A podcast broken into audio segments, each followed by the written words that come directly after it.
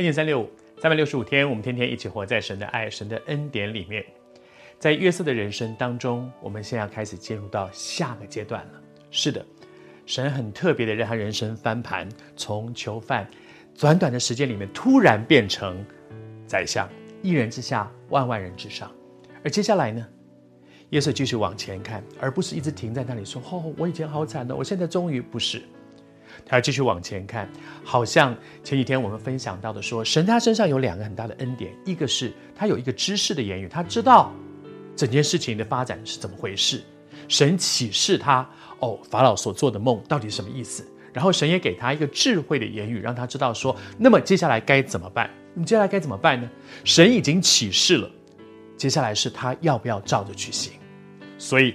当接下来的发展，正如他所说的，在那个七个丰年的时候，他开始在丰年里面做聚敛。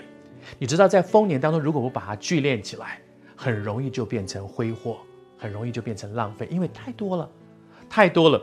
是七个丰年之内，地的出产极其，圣经上说是极丰极盛，哇，用一个非常强。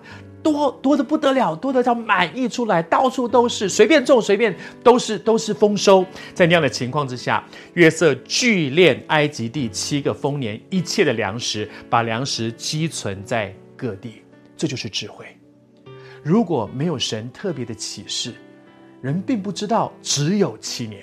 如果人知道这个丰年只有七年，大概会想一想哦，只有七年哦。后面还会有荒年呢，所以我现在要怎样？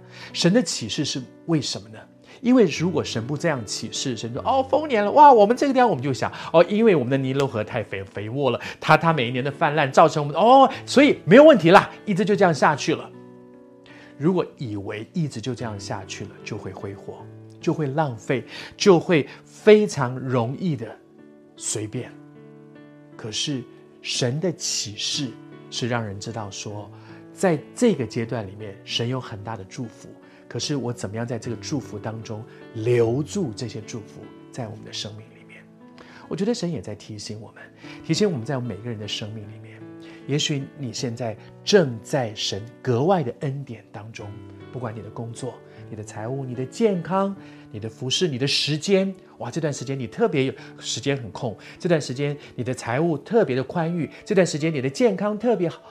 好好的珍惜，不要浪费，珍惜神给你的健康，珍惜给你神给你的时间，珍惜神给你的财物，珍惜神给你一个很和乐的家，珍惜这些，而在这个时候做神要你做的事，好好的运用时间，好好的运运用你的钱财，好好的运用你的健康去做神要你做的事，不要挥霍。